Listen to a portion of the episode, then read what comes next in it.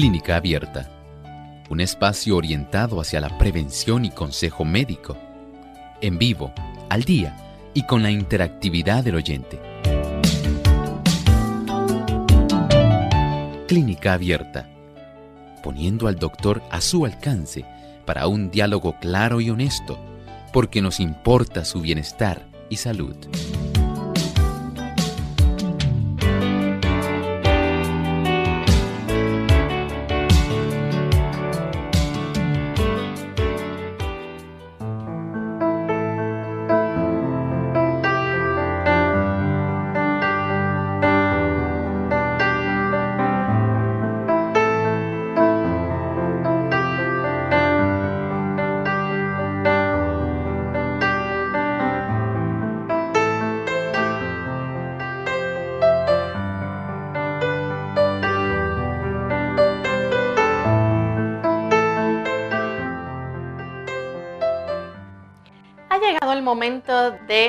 Poder hacer su consulta en nuestro programa de clínica abierta.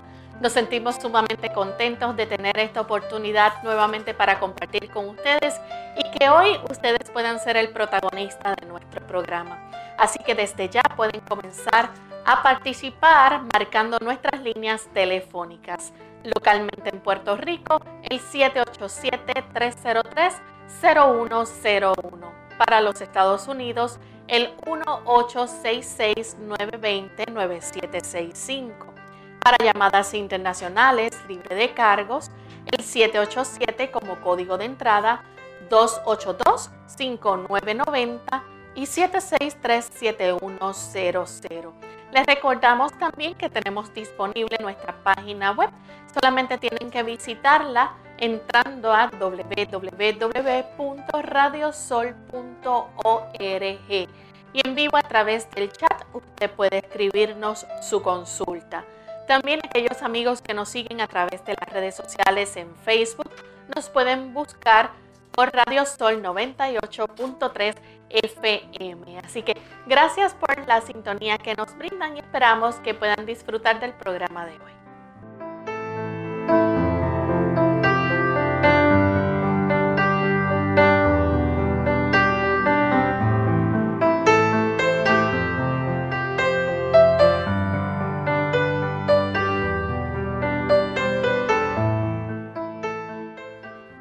Y estamos sumamente contentos de poder compartir con ustedes en esta hora de salud.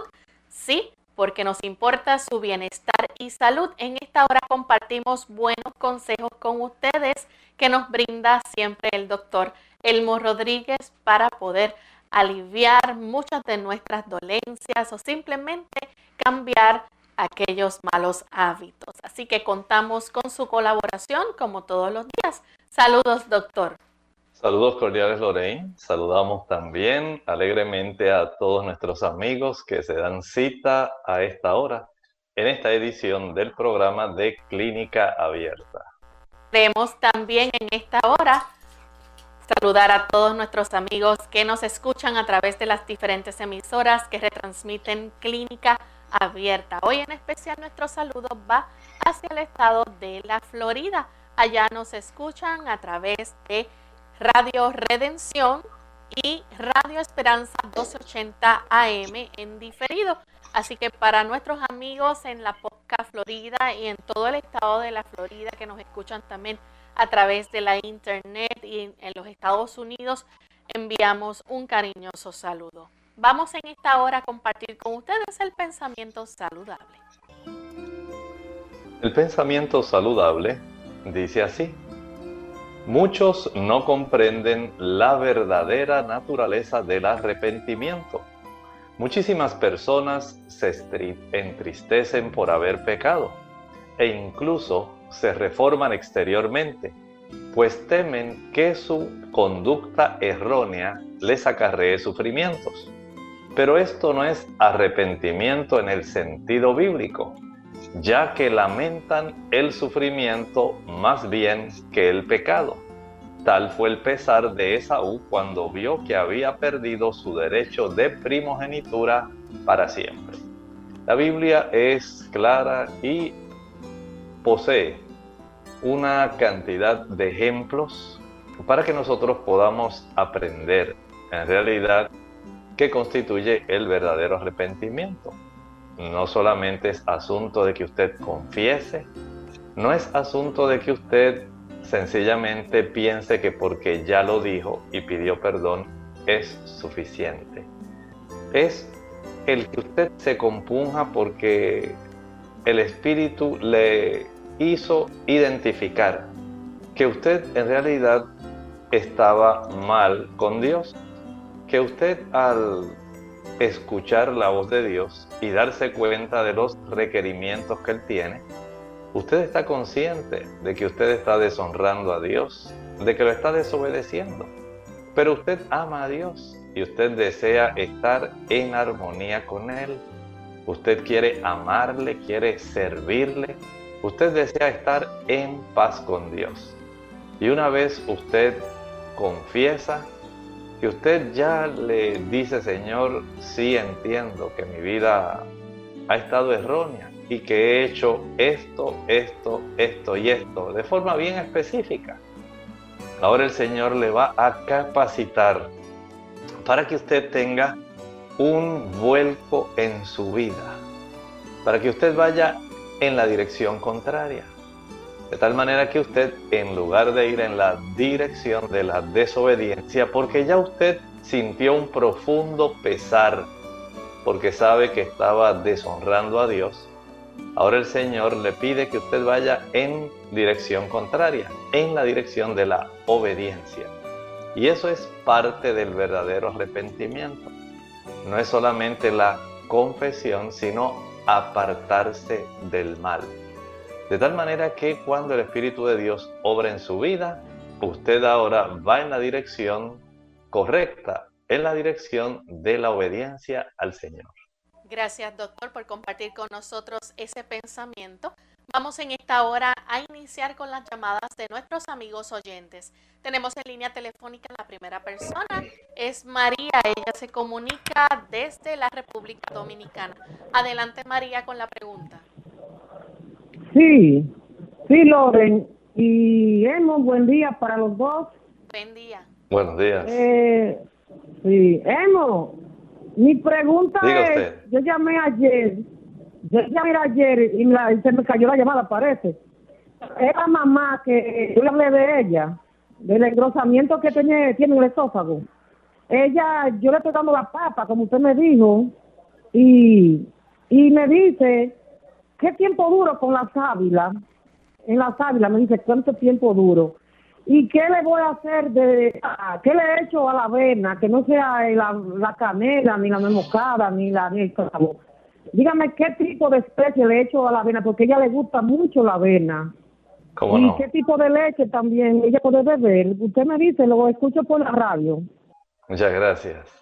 Sí, mire, no solamente la sábila, eh, que puede tomar una cucharadita cada dos, cada tres horas, según sea necesario. También puede utilizar el jugo de repollo en dos tazas de agua. Añada eh, básicamente una cuarta parte de un repollo y proceda a licuarlo. Cuele después con un colador de tela y también ese jugo de repollo lo puede tomar. El que se reduzca esa inflamación es muy importante, ya que la inflamación de esas paredes del esófago puede resultar muy perjudicial, especialmente en la unión donde el esófago se ensancha para dar lugar al estómago. Eso puede dar una condición de, llamado el síndrome de Solinger-Ellison y puede dar otros problemas en esa área. Así que si ella hace estos cambios, le felicito. En cuanto a la avena, si no le va a echar la canela, porque obviamente le va a irritar, sí puede añadirle un trocito de una cáscara de limón. Y eso le da un sabor espectacular. Y claro, puede tomarlo con su leche de almendras, leche de ajonjolí, leche de soya.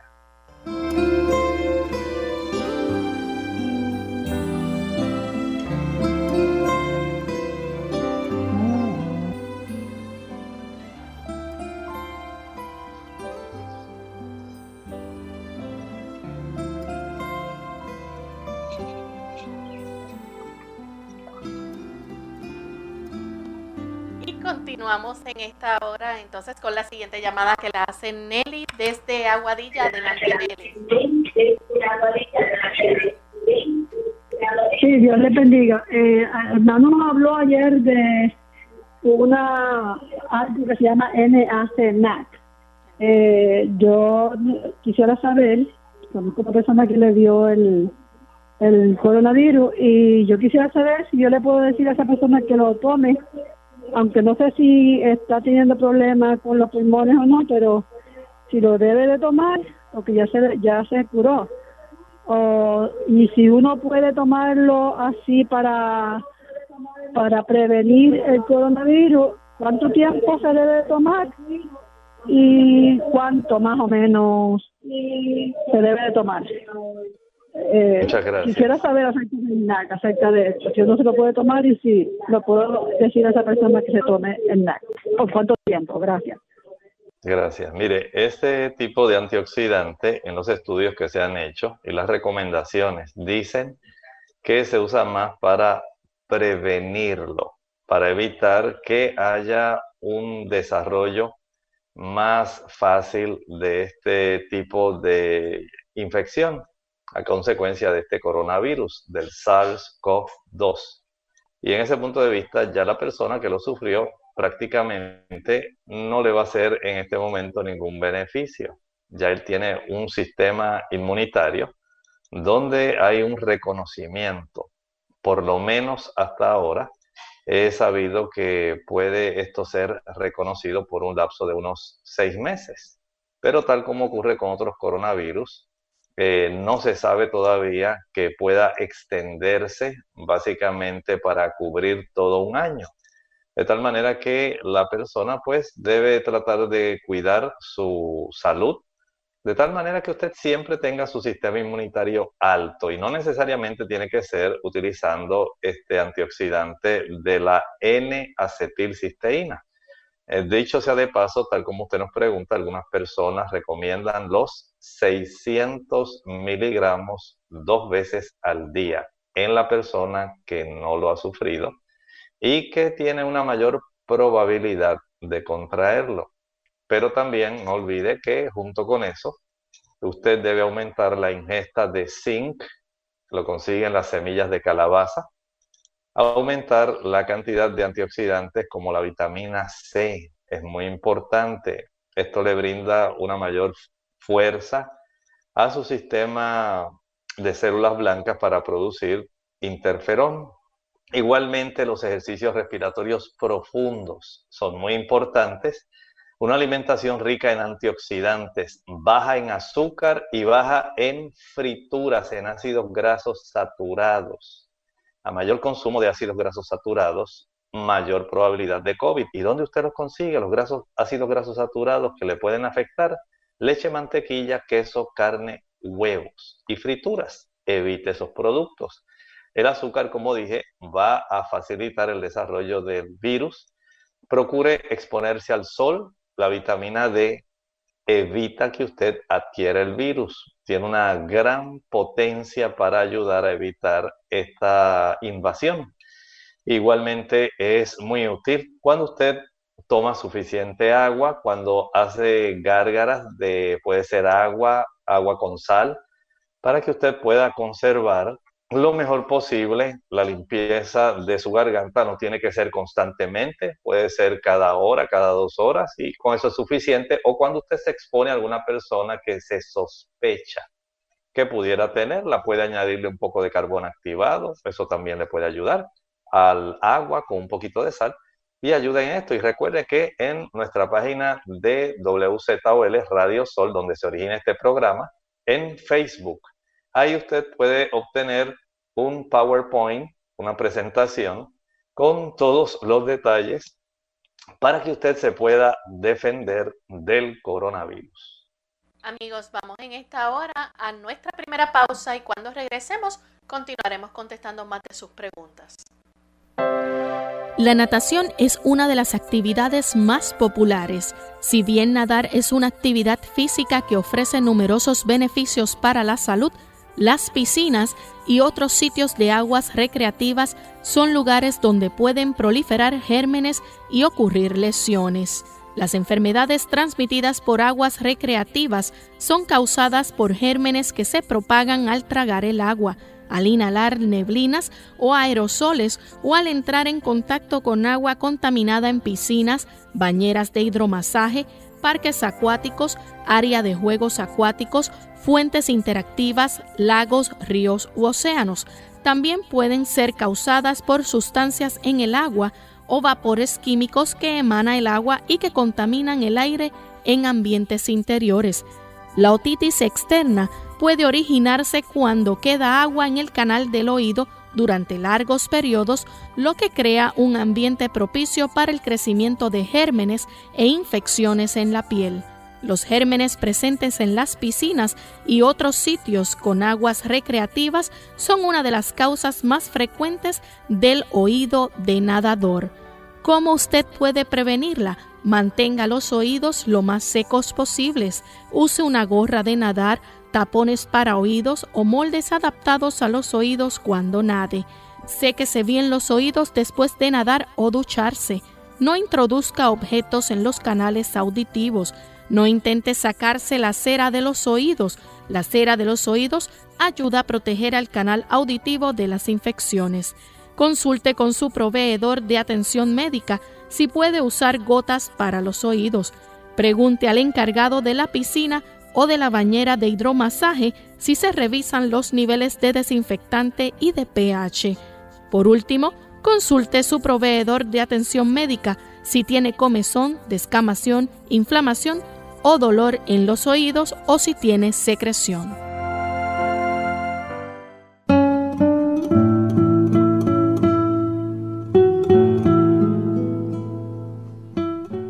El que quiera dirigir la orquesta tendrá que volver la espalda a la multitud.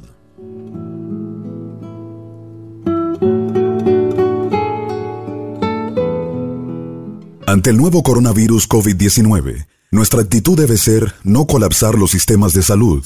Debemos reconocer los síntomas y llevarnos de las instrucciones que está ofreciendo el Ministerio de Salud Pública. El mensaje es, la vacuna eres tú. Según cómo te comportes, podemos evitar la propagación del virus. Este es un mensaje de esta emisora.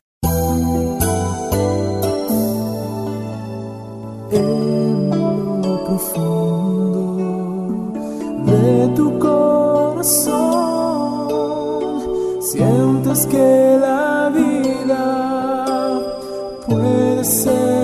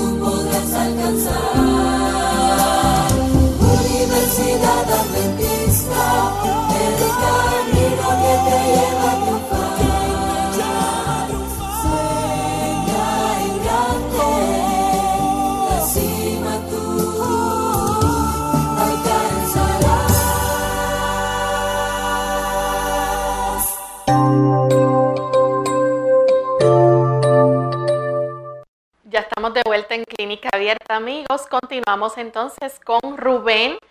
Él se comunica desde los Estados Unidos. Adelante, Rubén. Muy buenos días, uh, y doctor Rodríguez.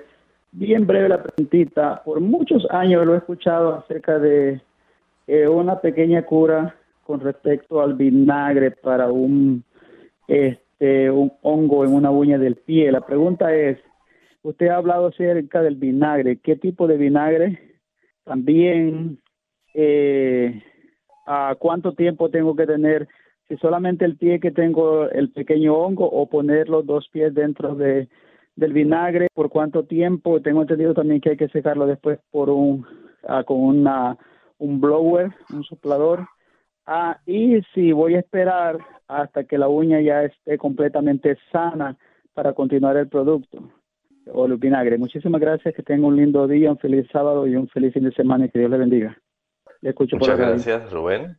En realidad puede usar cualquiera de los dos, tanto el vinagre blanco como el vinagre amarillo. Cualquiera de ellos tiene un pH que es eh, útil, bastante ácido, para poder ayudar en este asunto de aniquilar ese tipo de hongo, esa onicomicosis que da en las uñas eh, de los pies. Si usted quiere, puede hacerlo a la misma vez. Es una protección y puede ser casi una garantía para evitar que el pie que no está afectado en algún momento lo pueda desarrollar.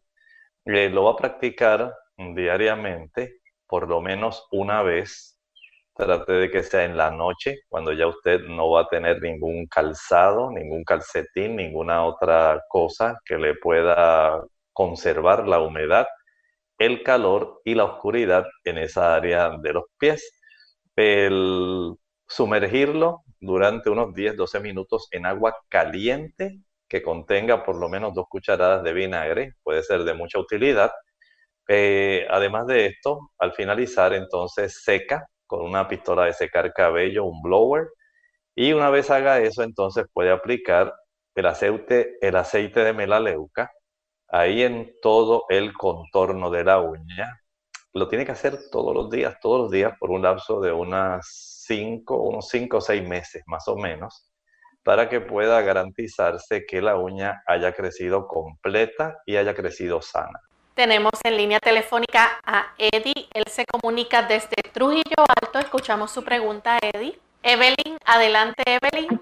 Sí, lo que sucede es que yo quiero que el doctor me aclare si es cierto que el huevo hervido, el huevo que se hierve duro, duro, no tiene el mismo colesterol que el que uno se come más blandito. Si es cierto que el colesterol desaparece cuando uno lo pone bien duro. Gracias. Gracias. Mire, en realidad lo que ocurre es que el aspecto de la clara, que es albúmina, una proteína, se coagula y se pone blanca, de transparente se pone blanca, y la porción interna, que es la región directamente del embrión, de donde en realidad está el pollito que se puede generar a consecuencia de la gran cantidad de material genético que va a dar lugar al desarrollo de ese pollito ahí pues vamos a tener una gran cantidad de colesterol. Y aun cuando usted lo hierva, se sigue conservando. Recuerde que aun cuando usted, por ejemplo, eh, transforma la leche en queso, ahí sigue el colesterol igual. Aunque usted la hierva, sigue el colesterol igual. Básicamente podemos decir que esta estructura permanece más bien inalterada. Un huevo contiene cerca de 250 miligramos de colesterol, pero en realidad no se absorbe toda esa cantidad. Se vienen absorbiendo cerca de unos 25, 20 a 25 miligramos de colesterol. Claro, si de por sí ya usted le añade el queso que come, le añade las frituras, a esto le añade la leche que toma, añade el yogur que consume, algún bistec o churrasco, alguna pechuga, ya usted entonces puede ir teniendo idea de cómo se aumenta el colesterol endógeno, el que usted produce y ahora el que usted está añadiendo con la alimentación. Y un 25, unos 25 miligramos aquí, otros 10 por allá, otros van a dar entonces generalmente esa cifra que asusta a las personas. Doctor, tengo 239. Doctor, tengo 250. Salí con 300. Si usted puede evitar, aunque sea el producto, eh, digamos, calentado, hervido, asado, evítelo. El colesterol se conserva básicamente inalterado. Bien, vamos a continuar con la siguiente llamada. La hace Angie desde Perú. Adelante, Angie Angie. ¿Me escucha? Adelante. Ya. Doctor, buen día. Buen día. Mi papá tiene dolores en el pecho y son frecuentes, especialmente cuando hace trabajos de carga, o sea, él hace trabajos y ahí es donde le duele más. Ha llegado a oportunidades donde también tiene dolores de cabeza muy fuertes. Entonces, este, él ha estado revisando y probablemente sea del corazón o algo así, y también tiene hígado graso. Entonces yo quería que usted me diga que, que mediante la medicina, qué alimentación debería tomar para que pueda mejorar eso. Cómo no, muchas gracias Angie eh, por la preocupación que siente por su papá. Bueno, sí le podemos ayudar eh, procure, en primer lugar, recordar que es útil en el caso de su papá, si él pudiera ir a su médico de confianza, a un médico internista, a un cardiólogo, para que él pueda hacer una valoración completa. Eh, un electrocardiograma eh, también pudiera ser útil, alguna prueba de esfuerzo y un reconocimiento general para saber también cómo está su presión arterial. Es muy probable que si él tiene hígado graso, pueda estar sobrepeso y pueda tener otras condiciones asociadas como niveles de triglicérido alto o también pudieran eh, desarrollarse otras situaciones como hipertensión arterial. Por eso es necesario que haga este tipo de evaluación el médico de confianza de él y esto le puede dar una idea más precisa de lo que está ocurriendo, pero sin embargo, sí es muy probable que sea una consecuencia de cómo ahora las arterias, especialmente las del área del corazón, las coronarias, puedan estar poco a poco tapizándose internamente con colesterol y pueda estar reduciéndose el espacio disponible para la circulación de una sangre que esté oxigenada y bien nutrida, necesaria para que el corazón pueda seguir funcionando y evitar que tenga esos periodos donde no recibe una buena cantidad de sangre. Y eso tiende a dar dolores anginosos, angina de pecho, de ahí entonces la importancia de practicarse estos estudios. Si está sobrepeso, si es necesario que baje peso. Si está con hipertensión arterial, es muy deseable que pueda estar bien controlada, ya que esto le impone una carga adicional al funcionamiento del corazón. Si tiene los niveles de triglicéridos y colesterol elevados, debe reducirlos. Por ahora, mi recomendación sería que pudiera evitar el consumo de productos de origen animal. Los productos de origen animal tienen dos situaciones eh, relacionadas con grasas, con lípidos. Una es el tener abundante cantidad de ácidos grasos saturados. La otra es la presencia de colesterol. Ambas van a facilitar desarrollo anormal de placa de ateroma, de tal manera que se reduce muchísimo el flujo sanguíneo y el volumen de sangre que pudiera ayudar al corazón a mantenerse sano y funcionante. El adoptar una alimentación vegetariana es deseable. El que usted pueda iniciar un tipo de ejercicio donde usted comienza caminando a tolerancia sin que le genere dolor en el pecho. Claro, estas ya son recomendaciones más adelantadas que usted podría hacer si tan solo usted primero va a ir donde su médico a un reconocimiento general. Vamos en esta hora a contestarle a nuestra amiga Susan. Ella se comunica de la República Dominicana. Susan, escuchamos su pregunta. Adelante. Eh, mi consulta es la siguiente. Es eh, para mi madre. Mi madre tiene 71 años de edad hace dos años me trajeron una, una muela y le afectaron el nervio oxígeno. Entonces, desde ese entonces ella ha estado sufriendo fuertes dolores. ha ido a especialistas, eh, a maxilofacial y a todo eso. Le han puesto muchísimos medicamentos, pero nada le ha sido, nada le, le hace efecto ella le dan fuertes dolores, no come bien, no duerme bien. Entonces, están viendo la posibilidad de hacerle una cirugía, pero la cirugía es muy riesgosa, bastante, o un bloqueo.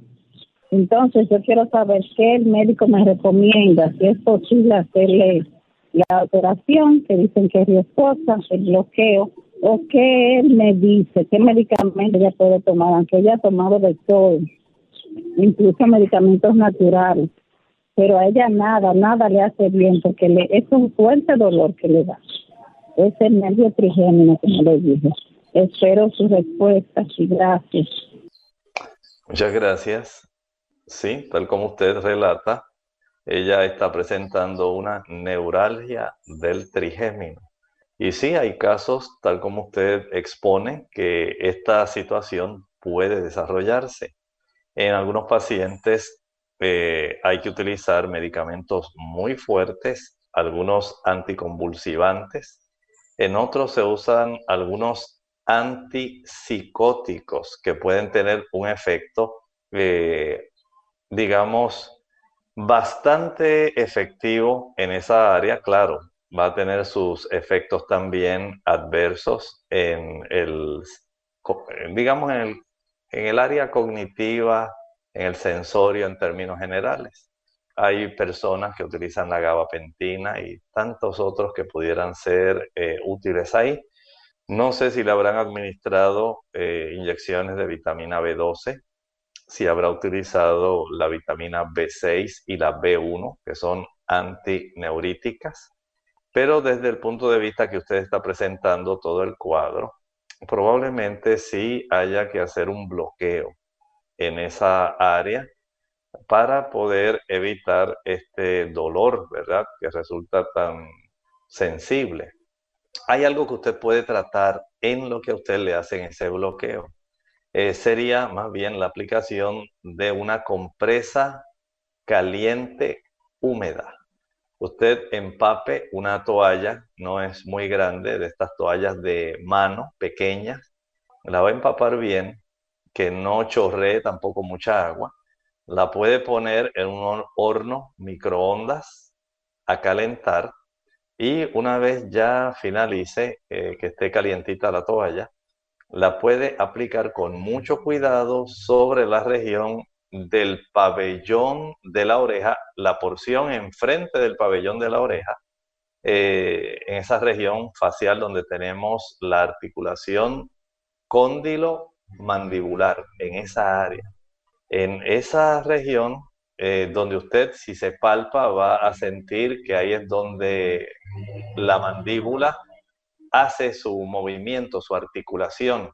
En esa área de la zona facial, sea derecha o izquierda, del lado que ella tenga la afección, se aplica este tipo de compresa y la va a cubrir con una toalla seca, de tal manera que se la deje puesta por lo menos unos 5 minutos.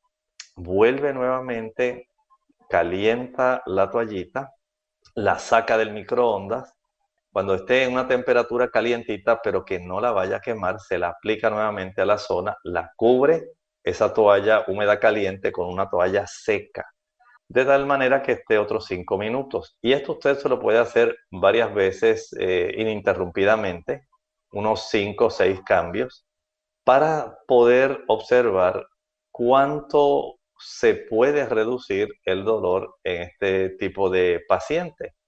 Y esto pudiera ser de mucha ayuda a ella. Hay personas también que preparan algunas cataplasmas que contienen carbón activado combinado con linaza. Esa combinación, digamos, dos cucharadas grandes de carbón activado con una cucharada grande de linaza triturada, mezclada con agua caliente hasta que prepare una cataplasma de una consistencia moderada, aplicada como si fuera una hamburguesa sobre esa área del trigémino que le está afectando la región de la cara. Eh, se cubre con un plástico y se cubre con alguna toalla seca para facilitar que el calor le penetre. Esto también le pudiera ser de utilidad. Bien amigos, vamos en esta hora a nuestra siguiente pausa. Cuando regresemos continuaremos entonces con más de sus preguntas. No se vayan. ¿Cómo no dejarse vencer por el estrés? Hola, les habla Gaby Sabalua Godard en la edición de hoy de Segunda Juventud en la Radio, auspiciada por AARP. En el mundo de hoy manejas el estrés y logras cumplir tus nuestras responsabilidades cotidianas puede sonar un poco difícil. Como la experiencia no lo ha hecho notar, controlar nuestros niveles de estrés no es tan sencillo como parece y por desgracia el no prestar atención a sus efectos negativos puede deteriorar nuestra salud. Si notas para las 11 de la mañana ya estás completamente agotado o últimamente no quieres salir de la cama, revisa los siguientes comentarios que han demostrado ser altamente eficaces para ayudar a recuperar el entusiasmo. ¿Cómo empezar? Por fin los sentimientos de culpa por dedicar tiempo a distraerte, tus pasatiempos favoritos. Cuando pones continuamente a otras por encima de ti mismo, relegas a un segundo término tus necesidades esenciales. Toma conciencia de que no todo el tiempo se puede entregar el 100%, hay veces que el 90% es nuestra capacidad y es suficiente. Algunas veces se juntarán platos sucios en el fregadero o no sacarás la basura a la hora acostumbrada. Lo importante es dejar de preocuparse por trivialidades y enfocarse en otros aspectos de la vida que te brinden más satisfacción. Recuerda que la Tierra no dejará de girar por tomarte un poco de tiempo libre. El patrocinio de AARP hace posible nuestro programa. Para más información, visite www.aarpsegundajuventud.org. Mucho antes de sentir sed, la deshidratación se manifiesta en forma de cansancio. Tome un vaso de agua en ayunas, al no más levantarse de la cama, y evite el café y los refrescos de cola, que son diuréticos que le pueden dejar deshidratado. Además, evite las bebidas azucaradas. Nada como el agua pura, preferentemente entre comidas, para mantenerse en plena forma. Ante el nuevo coronavirus COVID-19, debemos proteger de contagio a las personas más vulnerables, a los que tienen patologías previas, a los envejecientes y las embarazadas. El mensaje es, la vacuna eres tú. Según cómo te comportes, podemos evitar la propagación del virus. Este es un mensaje de esta emisora. Unidos con un propósito, tu bienestar y salud. Es el momento de hacer tu pregunta llamando al 787-303-0101 para Puerto Rico, Estados Unidos 1866-920-9765 y llamadas internacionales al 787-763-7100 o al 787-282-5990. Clínica Abierta, trabajando para ti. Clínica Abierta. Y ya estamos de vuelta en Clínica Abierta, amigos. Continuamos contestando sus consultas. En esta ocasión tenemos a la amiga Ruth que nos llama de Mayagüez, Puerto Rico. Adelante, Ruth. Sí, eh, yo tengo el vientre hinchado y quiero saber qué es bueno para eso, para la inflamación del vientre. Gracias. Gracias. Ruth, pienso que va a tener que pasar por su médico de cabecera porque hay muchas causas por las cuales se puede inflamar. Algunas personas pueden tener trastornos digestivos, que es algo bastante frecuente. También pudiera haber en esa área eh, problemas, digamos, de fermentación. Las bacterias, la microbiota intestinal, pudiera estar fermentando y produciendo una mayor cantidad de gas que queda ahí atrapado. Esto es algo también bastante común. Otras personas pudieran desarrollar problemas, digamos, por alguna inflamación intestinal, porque hay eh, inflamación en la misma pared del intestino, se puede desarrollar síndrome de intestino eh, irritado. A veces pudiera desarrollarse una inflamación de algún divertículo. Pudiera estar desarrollándose áreas donde la persona no tiene la capacidad de tener una vesícula que esté funcionando adecuadamente. En otras pudiera haber agrandamiento por algún tipo de masa que esté creciendo. Si usted observa, hay una diversidad de razones y otras más que no he mencionado que pudieran estar facilitando este problema. Así que mi recomendación, si usted lleva tiempo con esta situación, vaya a su médico para que él palpe, pregunte y ordene si es necesario algún tipo de estudio. Continuamos entonces con la próxima llamada que la hace Manuel de la República Dominicana. Adelante, Manuel. Sí, buen día para todos. Doctor, mm, mi pregunta es si en realidad son dos, una más simple que otra. Por ejemplo, yo soy una persona que tengo 34 años de edad. Eh, hace un tiempo, a través del tacto, me diagnosticaron una prostatitis crónica. Me hicieron unos cuantos estudios para saber a qué se debía y no salió nada. Por ejemplo, me han hecho un cultivo de semen, cultivo de orina, examen de sangre y algunas radiografías y no se ha comprobado a qué se debe. Me han dado algunos tratamientos para tratar de solucionar el problema, pero no me han funcionado del todo porque es momentáneo. Yo quiero saber qué otro tipo de estudios o pruebas se puede realizar para comprobar a qué se debe dicha causa y si también eh, la cándida puede influir a eso. Muchas gracias. Muchas gracias. Mire, generalmente ya lo que le restaría, si le han hecho esos estudios, sería una biopsia con eh, análisis ¿verdad? del tejido prostático para determinar si hubiera alguna otra causa que aparentemente no es infecciosa, sino simplemente inflamatoria de origen. En ese caso, pues básicamente eso sería lo que resta para confirmar. Eh, mientras tanto, sí le puedo recomendar que usted practique el sumergir, hacer un baño de asiento, sumergir la región pélvica en el agua más caliente que usted tolere sin que se vaya a quemar. Va a sumergir esa región perineal en esa agua calientita 10 a 12 minutos. Esto lo va a hacer todas las noches. Al finalizar ese baño de asiento en agua caliente, va a verter cierta, digamos, cantidad, puede ser un litro de agua fría. No estoy diciendo agua congelada, agua fría sobre la región del ombligo que corra en dirección a la región pélvica. Esto lo va a hacer al finalizar los 10 a 12 minutos del baño de asiento en agua caliente. Este tipo de tratamiento de hidroterapia ha sido muy efectivo para muchas personas.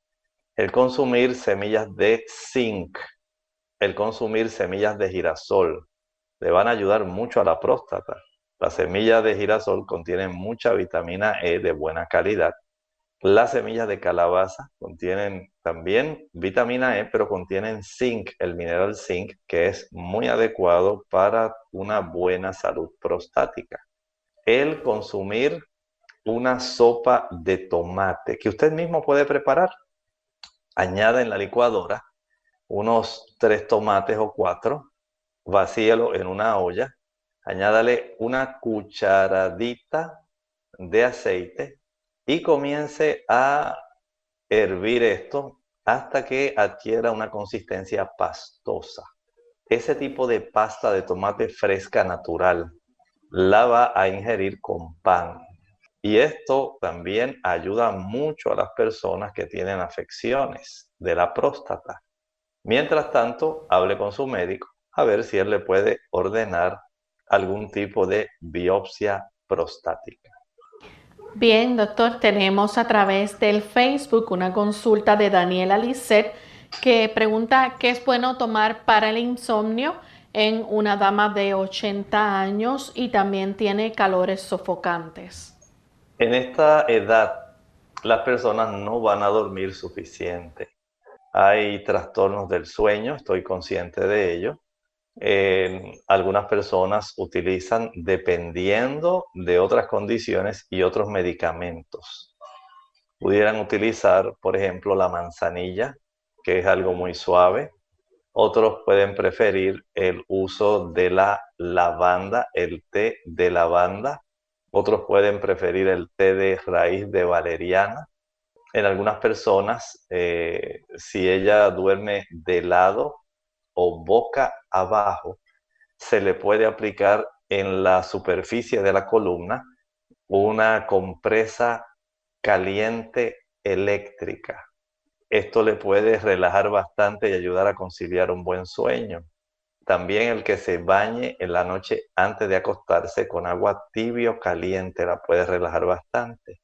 Estos son algunos métodos. Hay personas que utilizando, eh, por ejemplo, la vitamina B12 una hora antes de acostarse, también les funciona. Otras van a requerir el uso de la melatonina. O sea, hay una serie de elementos que se pueden utilizar, pero no sabemos qué otras condiciones padecen ni qué otros medicamentos toman. Así que dentro de ese espectro, ahí le mencioné varias cosas que muchas personas utilizan. Gracias, doctor. Continuamos entonces con un anónimo que nos escribe a través del chat y es una dama de 83 años. Dice que cada vez que come le da reflujo y acidez, como a la media hora le da dolor abdominal como unas hincadas. Se alimenta saludable, no carnes, no condimentos. Es diabética, pero no toma medicamento porque la tiene controlada con la dieta. Hace años le habían diagnosticado un poco de divertículos, por lo que evita toda semilla. Las hincadas son como si fueran gases. Cuando se acuesta entonces boca abajo, se le alivia bastante, dice ella. Bueno, es muy probable que necesite mejorar la capacidad digestiva y probablemente en su caso el uso de algunas enzimas digestivas pueda esto beneficiarle, ya que algunas personas eh, después de los 45 años van perdiendo la capacidad de producir, por un lado, suficiente ácido clorhídrico y por el otro se torna más ineficaz la digestión, acumula más cantidad de gases, eh, le produce flatulencia, eructos y el tener mucho tiempo el alimento en la cámara gástrica puede también irritar bastante el estómago. Por eso el utilizar alguna tableta de enzimas digestivas que contengan amilasa, lipasa, proteasas, masticarla una o dos de ellas justamente después de cada comida, pienso que puede en gran manera evitar este tipo de situación. Eh, antes de continuar, Lorraine, quiero eh, añadir al señor González, que ayer nos llamó y nos había llamado anteriormente, preguntándonos por una práctica, la del swish, swish, si se le llama a este tipo de práctica, donde se utiliza tanto el aceite de coco como el aceite de ajonjolí y otros tipos de aceite para practicar buches, de tal manera que se pueda mejorar la higiene oral. Él quería saber si había evidencia científica de que esto pudiera ser, eh, digamos, real en realidad no hay ningún tipo de evidencia científica. Entré a PubMed, estuve revisando. Básicamente todo es a nivel folclórico. Sí se han hecho uno que otro estudio aislado, enfocado en algunos aspectos específicos, pero de que hay una evidencia científica contundente de que esto en realidad tiene todos los efectos que a veces salen publicados, por ahora no es cierto. Bien, la siguiente consulta la recibimos también a través del Facebook. Nos escribe Josefina de Santo Domingo. Ella quiere si le puede decir si la leche de coco no le hace daño para la fibrosis de la mama, si no sube el colesterol alto y si la puede tomar ya que no toma leche que venga de animales ni carne y si puede tomar entonces a diario este tipo de leche de coco. Bueno, en realidad sabe riquísima pero el único inconveniente es que la leche de coco tiene, en cuanto a los ácidos grasos, no tiene colesterol. Repito, no tiene colesterol, pero sí tiene ácidos grasos saturados de cadena mediana. Y si usted es de las personas que le encanta el sabor de la leche de coco y la utiliza con frecuencia y bastante, pues puede tener elevación de triglicéridos, y puede desarrollar otras condiciones que los mismos triglicéridos elevados pueden llegar a trastornar también el endotelio de las arterias. Recuerden que también se transportan, además de los triglicéridos, eh, lipoproteínas de muy baja densidad que tienen mucho que ver con los triglicéridos. Y esto también va a tener es una parte importante del colesterol total. Desde ese punto de vista debemos ser muy cuidadosos. Sí pienso que en su caso usted puede consumir algunos trocitos de coco. El beneficio está cuando usted utiliza, digamos, el coco eh, completito, ya que los ácidos grasos, pero unidos a la fibra, al calcio, al magnesio que contiene el coco, en gran medida no va a permitir que haya una elevación muy, eh, digamos, directa de estos niveles de triglicéridos o ácidos grasos eh, de cadena mediana. Por lo tanto, si usted puede, pienso que es más saludable la de ajonjolí o también puede utilizar la de almendras. En esta hora entonces tenemos a Randy a través del chat. Nos escribe de la República Dominicana tiene 42 años, dice qué efecto tiene el jugo o batido verde de celery, espinaca, pepino, manzana, manzana verde, perdón, limón, piña. Dice que después que comenzó a tomarlo, entonces padece de insomnio. ¿Será por causa del mismo? Bueno, aparentemente recuerde que cuando se preparan los batidos, usted está concentrando una gran cantidad de nutrimentos, de minerales ácidos grasos, eh, vitaminas, está concentrando proteína, eh, concentra azúcares y también una buena cantidad de antioxidantes. Si usted pudiera eh, tratar de evitar ese tipo de producto, especialmente en la noche, tal vez eso sería de mucha ayuda. Pruebe utilizando esos productos si lo va a usar en la mañana. Si no, descártelo para evitar el problema que le está generando próxima consulta la recibimos en esta ocasión de Vanessa Fermín. Nos escribe y dice que tiene un familiar que se realizó una sonografía abdominal, le salió una piedrecita en la vesícula biliar que puede tomar para eliminar esta piedrecita. Bueno, lo que podemos hacer es utilizar agua de limón. El agua de limón va a ayudar para que la calidad del colesterol que es uno de los principales componentes de los líquidos biliares. Podemos decir que es el más abundante. No facilite el crecimiento de esta piedrecita. Mientras no haya inflamación de la pared de la vesícula, mientras no haya obstrucción. Y mientras a usted no le genere dolor, sino que esto fue un hallazgo casual, lo mejor que podemos avisar, eh, hacer en este momento es evitar el crecimiento de ese cálculo. Y tomando abundante agua y agua que contenga limón sin azúcar, usted fluidifica las secreciones biliares y evita que crezca este tipo de cálculo. Ya para finalizar, entonces tenemos a Karen que nos dice si, ¿Qué le puede dar a su bebé para el reflujo? Este tiene tres meses, algo natural. Sencillamente usted lo que va a hacer es impedir que el bebé lacte demasiado. Si usted es una madre que produce bastante leche, no trate de que el bebé se trate de tomar todo o de pegárselo a ambos senos. Si usted eh, con un seno el bebé queda satisfecho, ya deje que el otro seno sea para la próxima toma. Y así usted puede tener ese beneficio, el bebé también se nutre, pero el exceso de alimentación generalmente en esos niños es lo que le causa el reflujo. El también eh, facilitar que el niño una vez sea amamantado, se le puedan sacar gases. Usted se lo pone en el hombro, le da una palmadita suave sobre la región eh, de su espaldita y esto ayuda para que pueda entonces expulsar los gases. Algunos niñitos al no poder expulsarlos le irrita más y tienen eh, este tipo de reflujo. Pero la clave, no permita que el niño coma demasiado. Eh, hay una práctica que he observado que facilita mucho el reflujo en los niños y es que usted trate de darle eh, leche, lactarlo cada vez que él llora no siempre el niño va a llorar porque tiene hambre. Básicamente, si ya el niño tiene unos tres meses, usted pudiera estar lactándolo digamos, cada tres horas. No es necesario lactarlo cada hora o cada vez que él hace algún llantito. Quiere decir que ya quiere leche. No.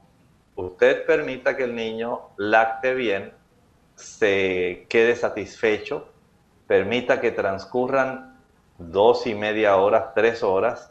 Le puede dar también un biberón con un poquito de agua. Eso le va a ayudar para que la próxima toma el niño al pegarse a la mama pueda lactar bien, pueda llenarse adecuadamente y que entienda que hasta la próxima ocasión, tres horas después, y esto le va a ayudar para que pueda digerir bien y no piense usted que porque hizo ahora un berrinchito y ya lo que han pasado son 30 minutos es que necesita otra vez leche, no lo haga. Esto lo que hace es que la leche es un alimento completo. Tiene aminoácidos, tiene carbohidratos, tiene ácidos grasos, vitaminas, minerales, y tiene otras sustancias que son muy propias, pero tienen que ser digeridas. No piense que es como el agua, que ya se va directa. No, es una digestión más fácil, pero tiene que ser digerida porque tiene todos los componentes de cualquier alimento que consume el ser humano. Por eso, al cabo de una hora, él no va a haber hecho toda la digestión. Vamos a ser en ese punto mucho más cooperadores con el propio niño. Bien amigos, ya hemos llegado al final de nuestro programa. Agradecemos a todos por habernos sintonizado y queremos invitarles a que nos acompañen la próxima semana. El lunes estaremos compartiendo con ustedes otro interesante tema aquí en nuestro programa de Clínica Abierta. Así que para despedirnos entonces dejamos con ustedes este pensamiento final. Dice el pensamiento, y tener por salud la paciencia de nuestro Señor como también nuestro amado hermano Pablo, según la sabiduría que le ha sido dada, os ha escrito también. Casi en todas sus epístolas ha hablado en ellas de estas cosas, entre las cuales hay algunas difíciles de entender, las cuales los indoctos e inconstantes tuercen, como también las otras escrituras para perdición de sí mismos. Sí, comprendemos que la escritura tiene porciones que no son fáciles de comprender. Por eso es necesaria el que nosotros podamos tener la iluminación del Espíritu Santo cuando abrimos la escritura. No la aborde, no la lea como cualquier libro, como cualquier literatura. Es la santa palabra de Dios, es explicada por su Santo Espíritu. Gracias doctor, gracias a ustedes amigos. Nos despedimos y será entonces hasta el siguiente programa de Clínica Abierta.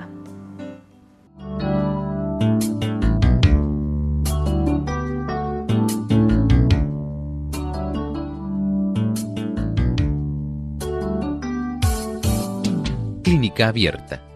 No es nuestra intención sustituir el diagnóstico médico. Antes de poner en práctica cualquier consejo brindado en este programa, usted debe consultar con su médico. Hasta la próxima.